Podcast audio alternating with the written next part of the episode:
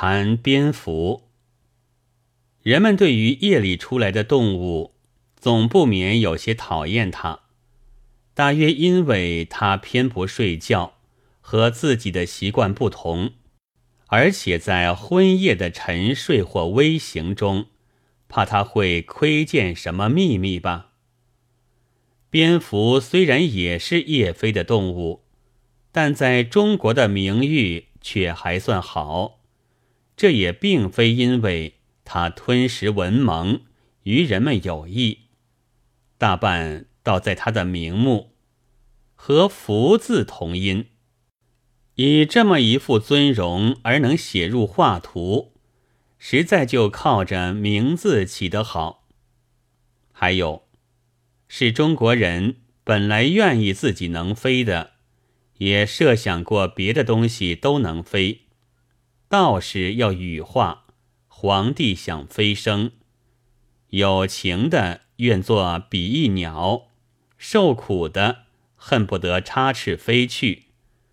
想到老虎添翼，便毛骨悚然；而轻浮飞起，则眉眼莞尔。至于墨子的飞鸢终于失传，飞机非募款到外国去购买不可，则是因为太重了精神文明的缘故，势所必至，理有固然，毫不足怪的。但虽然不能够做，却能够想，所以见了老鼠似的东西生着翅子。倒也并不诧异，有名的文人还要收为诗料，搜出什么“黄昏到寺蝙蝠飞”那样的佳句来。西洋人可就没有这么高情雅量，他们不喜欢蝙蝠。推圆或史，我想恐怕是应该归罪于伊索的，他的寓言里。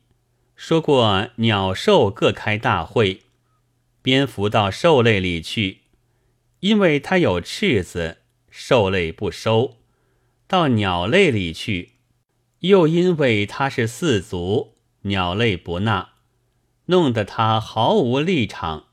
于是大家就讨厌这作为骑墙的象征的蝙蝠了。中国近来识一点洋古典。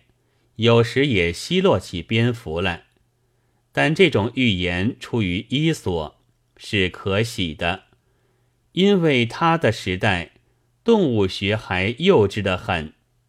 现在可不同了，鲸鱼属于什么类，蝙蝠属于什么类，就是小学生都知道的清清楚楚。倘若还识一些希腊古典。来做正经话讲，那就只足表示他的知识还和伊索时候各开大会的两类绅士淑女们相同。大学教授梁实秋先生以为，橡皮鞋是草鞋和皮鞋之间的东西，那知识也相仿。